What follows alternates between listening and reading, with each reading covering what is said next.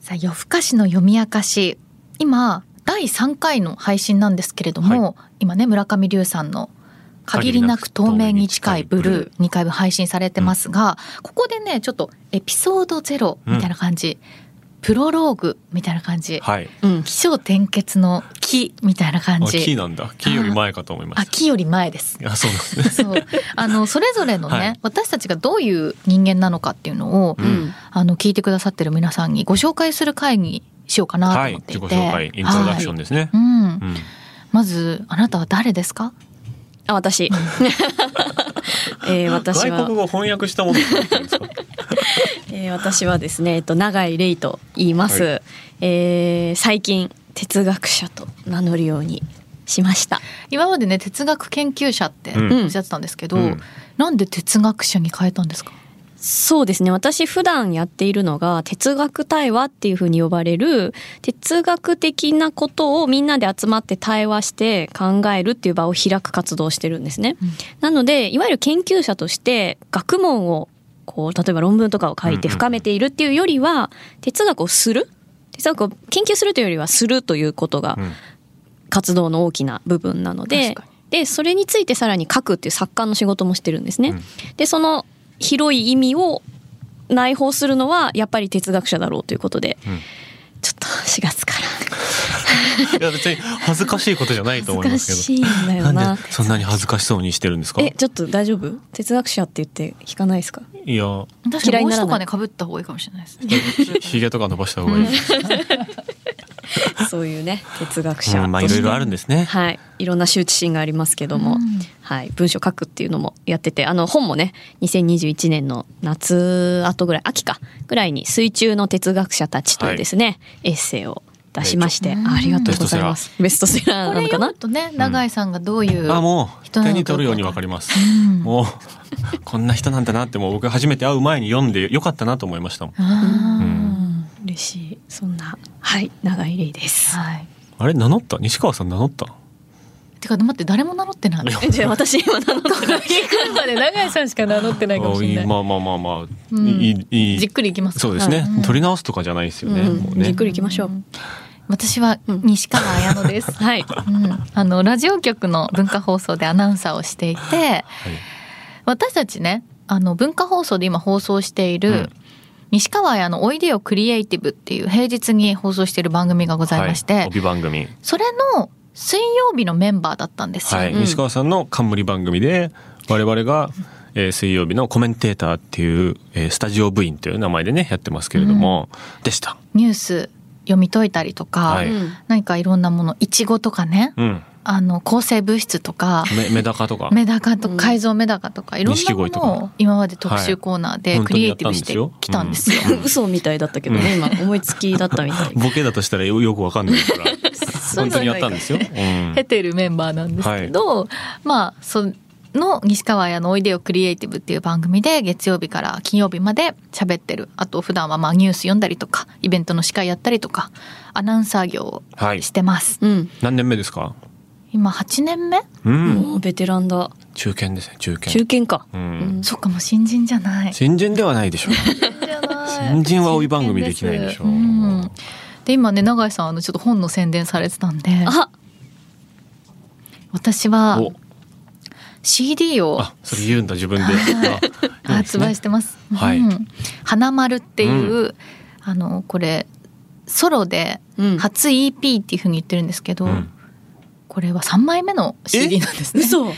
化放送に入って。知らなかったはい、え、三枚曲え曲出してるんですそうか。出します入社してすぐに同期のアナウンサーと一緒にあ JOQ ガールっていうあ、あ、グループ何人組ですか。 3人です三人。うお、ん、あこれ JOQR わかりまとす。わかり ます。文化放送の略称。 JOQ ガールとかけてはまいす、はい何の歌を歌ったんですかそれは勤労感謝 to me 素晴らしいですね。素晴らしいじゃない。曲です。いや、でも CM ディレクターの中島信也さんの作詞なんですよ。うんあの、イエモンのごっ CM とかさ、へえやってらっしゃる。うん。なんでまた。プロデュースで、番組のつながりで。あ、そうなんですやねったん。でえ、すそれ一曲目で、二曲目は。 2曲目は、九一郎はい温は度、はい九一郎温度っていう、91.6って FM の周波数が文化放送にあって、はいうんそれでできたキャラクター、うんうん旧館長型ラジオなんですけど、い。うん。 916画像と検温索度をはい。歌うっていうのをやってうん、ソロは九一郎とコあンバコタンビユニットか。ユニットですね。もう一人松浦あゆさんっていう声優の方とおおー。 3人でユ出ニットしたのがセカンドシングルあーで「花丸」はソロ初まあの騎士シングルはい、ソロ初のうん、よなかるほっどたら文化放送ショッピングですごい。ミチェックしてくだュさージいシャンですねじゃそうですあ。シねンシンガーソングライターですねあと。あそうですねそうですよね。 絶対違うけ どまあだからいろんなねこと会社に言われたこと何でもやるよっていう人です、会社は員いですね会社員。うん続きまして、はい。えー、5分経ってやっと名乗ると いうね、えー大島康之と言いまして、えー西川さんの、えー帯番組冠番組で水曜日のコメンテーターを永井さんと一緒に、えー3月までやっていました、でうん4月からは、えー火曜日にバービーさんとやるんですけれども、悲しいえー一応芸人という肩書きが一番短いから一番最初に言うことが多いですね僕は肩。書き全部言った方がいいんじゃない、うん全部ね芸人芸人まあ怪談師 2個目はい怪談師あの怪怖談い話のえ声、ー怖い話の怪談ね、クイズプレイヤクレイーズ一応なった順に言ってるんですよ、ね。あそうなんだそう。えー、YouTuber そう YouTuber YouTube チャンネルもねありますからねとドラマコメンテーター、うんえ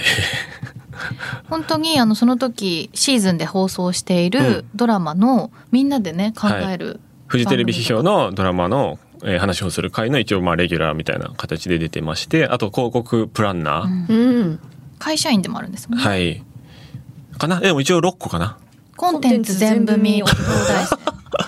生それはしれっと YouTuber とかのところに紛れ込ませたつもりだったんですけど、うんなんかね、でもそれ新しい職業名を作った方がいいとは思ってるんですよね。ななんかコンテンツなんとかっていうやつを作りたいんですよね。なんか。コンテンツリサーチャーああリサーチャーかでも読み解きみたいな意味も入れたいですそうそうそうアナリストコンテンツアあナすごリっストめっちゃいいですうね、んコンテンツアナリストじゃあなコンいテンツアナリストです私はじゃああの本当大島さんはドラマもそうだし、はい映画もそうだし、まあ、5本とかうん漫画とか、本当にコンテンツですごいお詳しくて、うんいろんなもの摂取されてます そもうんでね。すねでこういろラジんオなかものをこう見てください聞いてくださいと言われたり、まあ、自分で、えー足で調べたりして、えー見たもの聞いたものについて、まあ、喋るっていう仕事を基本的にはやってますね、ずっとうんうんあとネタ作りもネタ作りはねえーっとねやんなくなってからもうすぐ2年ぐらい経つか ないやそうですね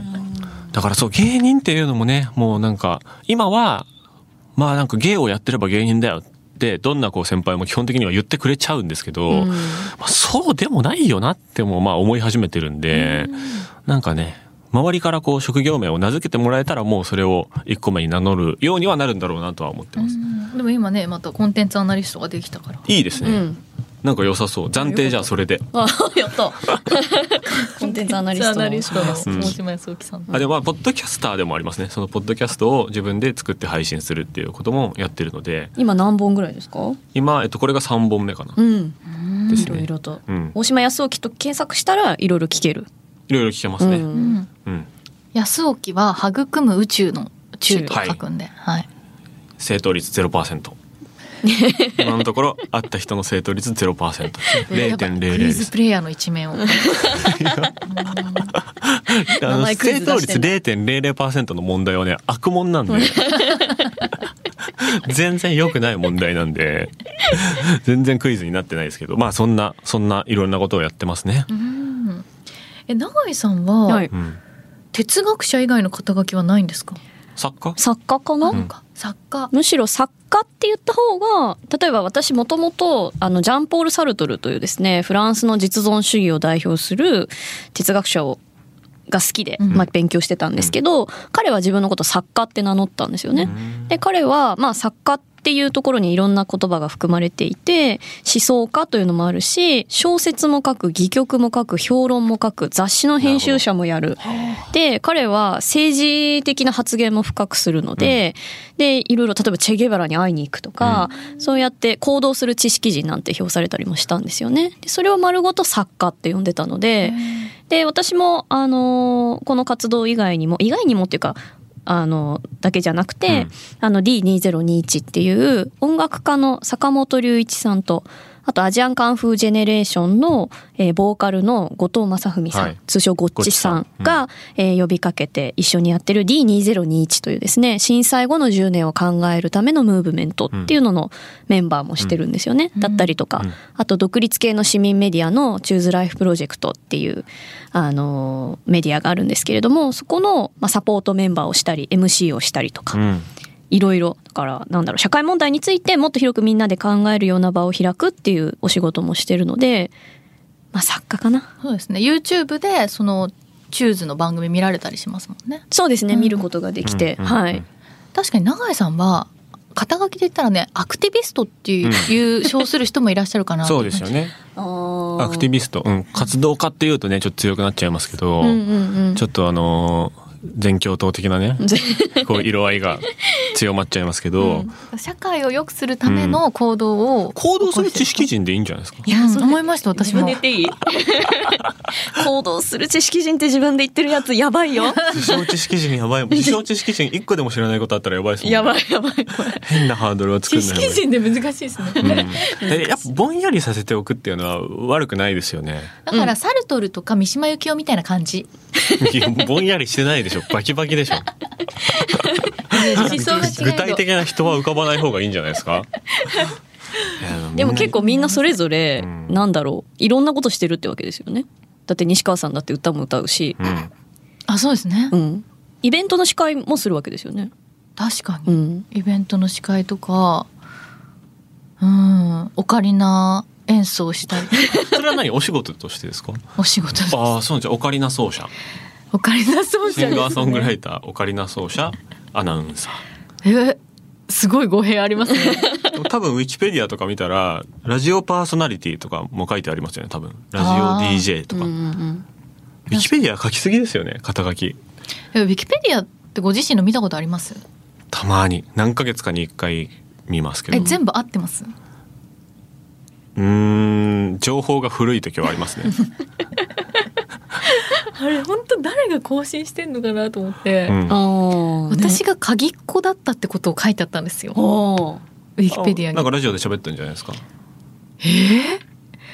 えいや喋ってるでえし合ょ。ってるんですか合ってる合ってる合あってるラジオで喋ったんじゃないですか、う鍵っ子きっかけでラジオを聞くようになって、うんうん。あたーら書いてあってなんかの記事とかに書いてあるんじゃないですかインタビューとかあそうかそういうの集めてくださってるんだ多分誰かがううんそんそりゃそうでしょそのん身元知ってる子供時代の友達とかが書いてるわけじゃないでしょ友達いいな。鍵っ子で私がベリーズ工房とか、はい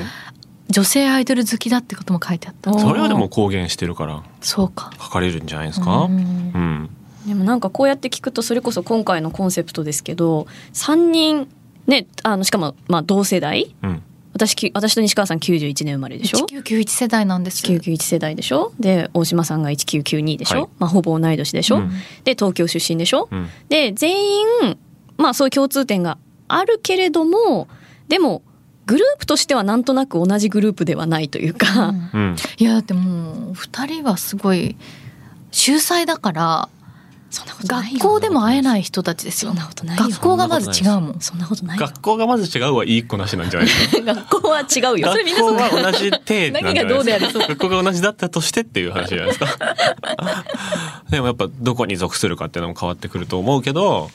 全員車の免許持ってないっていう、うんあと黒い服着がちっていうあね確かにあー確かになうん今日も黒いですねそうですねうんでもその3人がまあせっかく集まってでもシャッフルになってしまうのが名残惜しいから、読書会を始めようと、はいもともとねこっそりその CM の間とかにやってたんですよね、 CM の間とか言っていいの かないいのかなダメ大丈夫、うんあのー火の鳥をあのー黎明編っていう最初から順番にこう読んでいってその感想を言うっていうのをやってたんですよね、うんで全く放送には出さずに出さずに、うん一言も触れずでに、もねオープニングトークとかで普通に言う時が来るのかなと思ってたんですけどついに言わなかったですよ言わなかったですねなんであんな隠 し本て当のたんだろう 趣味じゃないですか完全にでもそれね1年なんだかんだ続きましたからうね。んうんまあまあさサボりつつうんあのよん全員が読んできたのに話すタイミングがなかった時があったりとか、うん誰かが読んでこないタイミングがあったりとかはありましたけど結局手塚治虫先生が書いたやつは全部読みましたもんね「火の鳥」読読めましたねねうんなんかちょっとねこのポッドキャストでも、うん夜更かしの読み明かしでもその火の鳥とか手塚治虫さんの作品のうん漫画の回とかもやりたいなやっりてたい思いますね。短いやつならねうんやりたいですね。あと永井さんの自己紹介にあったような哲学対話うんもともと西川綾の「おいでよクリエイティブ」の永井さんのコラムのコーナーで「水曜の哲学者たち」っていうコーナーをやっていて、永井さんとかリスナーの方からいただいた問いを3人で広げるっていうのをやってたんですよね。それとかね哲学会っていうのでややりたいですね。そうですねしかも「おいでよクリエイティブ」は結構忙しいので忙しい、 7分とかなんですよね、うん制限時間が3人で7分、うんそんな哲学対話ないからこの世にあそうなんだ3時間とかやるからなんかその3時間短距離走が当たり前になっちゃ って、そういう競技があるのかなって思ってましたけど、そんな距離ないんですね。30センチ走みたいなそう話なんそうですねそ。う三十センチそうですよ。あ、そうなんだ。でも二十分ぐらいまあ時間をしっかりとって、はゆっくり。でもともと哲学対話って焦らない急がないっていうことで、無理に正解を出そうとしないっていうような、うんまあコンセプトなので じゃ生放送でやっちゃダメ じゃんじゃダメなの。じゃあ何分までに交通情報行きますみたいな環境でやるものじゃないんですね、本 な来ね。いけじどね。ゃあそのインスタント版というか、うんそのパイロット版みたいなものを毎週やってたっていう。うん、あでも形ですね全然なんか嫌な感じじゃもちろんなかったし、うんあの過去の文がポッドキャスト QR にも Spotify にもあるのでぜひ聞いてほしいですねこれはね、大島さんのコーナーももちろんはい。コンテンツのコンテンツアナリストとそうしてのね大そうで島すさんね。がコ推すンコテーンナツアナリーストと哲学者ですから。うんね。 すごい番組ですね。 すごい昔の人とすごい未来の人がやってる番組みたいになりますね。確かに古代の人と100年後の人とかがやってる番組に聞こえるな。だ続くかもしれない し100年後残ってるかもしれないし。からまあ軸としてはその、まあ、漫画とかもそうだし前回配信した村上龍さんの「えー、限りなく透明に近いブルー」とかみたいな、まあ、文学とか漫画とかをこう読んで感想を語るみたいなのが一個と、うんあのたテーマを持ってきて問いに対して、えーああだこうだ言うという哲学対話うんが一個もう一個の軸としてあうる、んまあ2個ですか軸は。そうですね、うんあと時々まあ持ち込み企画持ち込み作品みたいなのもやりたいですね、うんそれぞれそれぞれ結構趣味があるじゃないですそかうですね。んだから一人が他の二人よりもちょっと詳しくて、他の二人にもこう見てもらって読んでもらって生の新しい感想をもらいながらここもいいんですよっていう話をするってことですね。うんうんうん誰にもぜひ読んでほしい作品、聞いてくださってる方にもぜひ読んでほしい作品みたいなのがありますからね、そうですね。いいやでも本私当にドラえもんと太宰治持ってきていいですかダンサーの人も一個ずつやりま しょう。あとドラえもんは映画を一個ずつやりましょあ嬉しそ うう。あの嬉しい時は絶句するんじゃなくて喋ってもらった方が。 だって2人からも持ってきてもらえるってことですよ ねあドラえもんうんああそうそう。あーそっかドラえもんはどう永井さん好きですか。ドラえも嫌いんですしかか見せてもらえなかった時期があったからあーじゃあ好きうん大丈夫です秘みんなの密道具のよりどころねだあれとか話したいし、えなんかやりたい持ち込み作品ありますあるかなちょっとねもうなんかちょっとさ左翼っぽいものになっちゃうかもしれない自分で言 った。あ自分でやってくれた。うんやったはい うんちょっとそうなるかもじゃあ左翼作品左翼作品をはい、うん大島さんは僕は僕もドラえもん好きだしあの持ち込みたい映画ありますけどねあと妖怪ですね僕はねそうあのね妖怪妖怪大好きクラブっていうのをおいでよクリエイティブの中幻のコーナーでねやってたんですよ ねたった3回3回しかやらなかった幻のコーナーね推しの妖怪をただ説明するっていう、はい水木しげる先生が書いた「妖怪の図鑑」のような本がありましてそこからこう一人一個持ってくるとで妖怪っていうのは日常にいるものなのでこいつが引き起こしてる現象は何なのかというのをねみんなで考えるという会これはぜひやりたいですねやりたいですね。だからやりましょう妖怪妖妖怪怪会会もあるんですね。うん、うんちょっとこんな感じで、はいはい毎週水曜日に更新を目指しましょ更新う、うんん週に1回っうんうん、ていうのを目指してるので、時間とかは最初は断言しない方がいいと思うんだけど、うん頑張りたいので頑張りたいと思いますぜひ聞んでいてほしいです。ね、ちょっとね、お二人ともあんまりテンション高くないから、ううんん、夜っぽいねっていう雰囲気があったあんあですそようね。かそうかあそそうでういうことだったんだそうなんですねそうなんですよこのタイトルもねそれで私は「夜更かしの」ってつけたんですけど、うん読み明かしっていうのは大島さんが考えてくださったんですよね、うんうんうんこれはなどういう意味なんですかえっ、とその夜更かししてる間に、えっと読んあ語ってて夜が夜が明けたっていうことの明る明るいっていうやつとすごい落語みた いなかっこいいそうあとうん「解き明かす」っていう「明かす」っていう動詞が2個意味があるなと思って解き明かすの「解き明かす」っていううのと「えー夜が明ける」夜が「夜を明かす」っていうのは同じ意味で、あどっちもこの場面に当てはまるなと思ってうん言ったらそれが通ってしまったという形ですね。ん、うん素晴らし人い気がね合ってますからね。ねはい、ということでお付き合いください。これからよろしくお願いいたしおます。願いします